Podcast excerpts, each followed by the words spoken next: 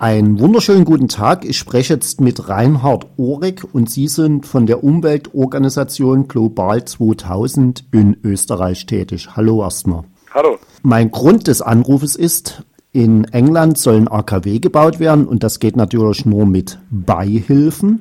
Und Europa hat jetzt diese Beihilfen genehmigt. Das ist natürlich ein totaler Skandal. Es ist ein völliger Wahnsinn, dass Atomkraftwerke, die einfach marktwirtschaftlich noch nie weltweit jemals gebaut wurden. Also rein marktwirtschaftlich, nur mit Privatgeld gab es bis jetzt noch kein einziges Atomprojekt. Ähm, dass jetzt die EU-Kommission als oberster Hüter Wett des Wettbewerbs in Europa, wie sie sich ja gerne darstellt, eben auch der Marktwirtschaft, zulässt und auch äh, ganz offenkundig zugibt, dass Atomkraftwerke nicht marktwirtschaftlich, äh, nicht marktfähig sind und deswegen staatliches Geld zugelassen wird, ist ein Riesenskandal von, von unserer Warte aus. Das Projekt soll ja über 35 Jahre mit 19 Milliarden Euro gefördert werden und damit überhaupt das AKW äh, überhaupt sich rechnet. Also wie ist das einzuordnen? Das ist ein sehr kompliziertes Modell, das die Engländer gewählt haben. Sie haben letztes Jahr hatten die ja den Vorstoß gestoßen, Atomkraft überhaupt in die Leitlinien für äh, Beihilfen aufgenommen werden soll. Also das heißt genauso gefördert werden solle wie erneuerbare Energieträger was also erneuerbare Energieträger fördert die EU ja im Sinne des Klimaschutzes. Die Briten hatten vor, dass die EU eben auch Atomkraft wie, wie Erneuerbare im Sinne des Klimaschutzes fördern kann. Das haben wir ihnen abgeschossen. Das haben wir wirklich verhindern können mit zigtausenden Unterschriften. Wir in Österreich haben 27.000 Unterschriften gesammelt. Viele Organisationen in Deutschland haben da auch mitgetan.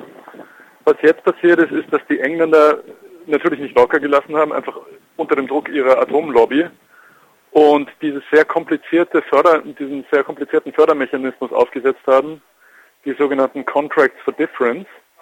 Was das heißt, ist de facto, dass wenn ein bestimmter Strommarktpreis äh, erreicht wird, der an den Atomkraftwerksbetreiber ausgezahlt wird.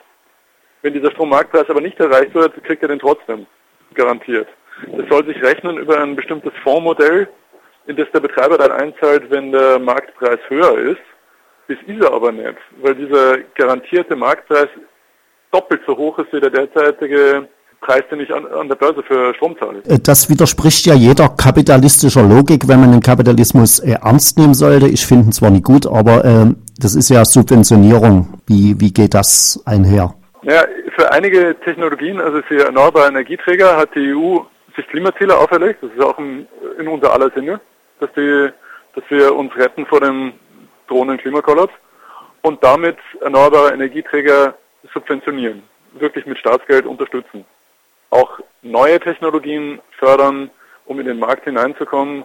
Dafür gibt es bestimmte sehr klare Regeln für Beihilfen. Es müssen einige, einige äh, Regeln eben erfüllt sein, wie zum Beispiel, dass es ein Marktversagen gibt, dass der Markt nicht funktioniert und deswegen ein Staat eingreifen muss. Wir haben uns das angeschaut für, das, für dieses englische Projekt. Atomkraft ist bei Gott nicht eine neue Technologie, es ist eine Technologie, die seit 60 Jahren versagt. Es ist außerdem keine Technologie, wo es ein Marktversagen gibt, sondern ein Technologieversagen. Schlicht und einfach. Die Technologie ist nicht wettbewerbsfähig.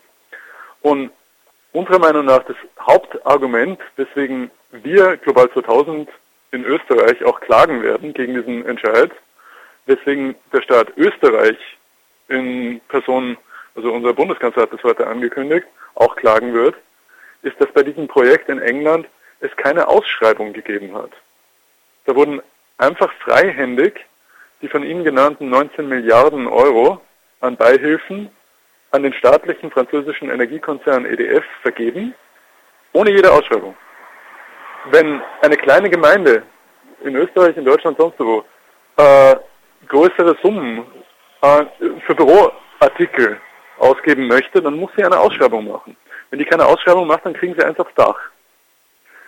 Wenn in England der englische Staat, der englische, der englischen, der französischen EDF 19 Milliarden geben will, müssen sie keine Aus Ausschreibung mehr machen.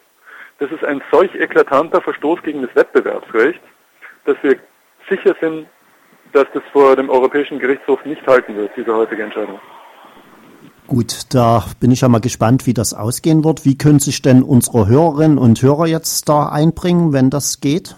Wir veröffentlichen unter www.global2000.at die aktuellen Stand unserer Beschwerde bzw. Klage gegen diese Entscheidung des Europäischen Gerichtshofs. Das ist mal ein wichtiger Punkt, wo Sie sich einbringen können. Die andere Möglichkeit, die insbesondere Energieversorger haben, ist, dass sie ebenfalls Klagen einreichen.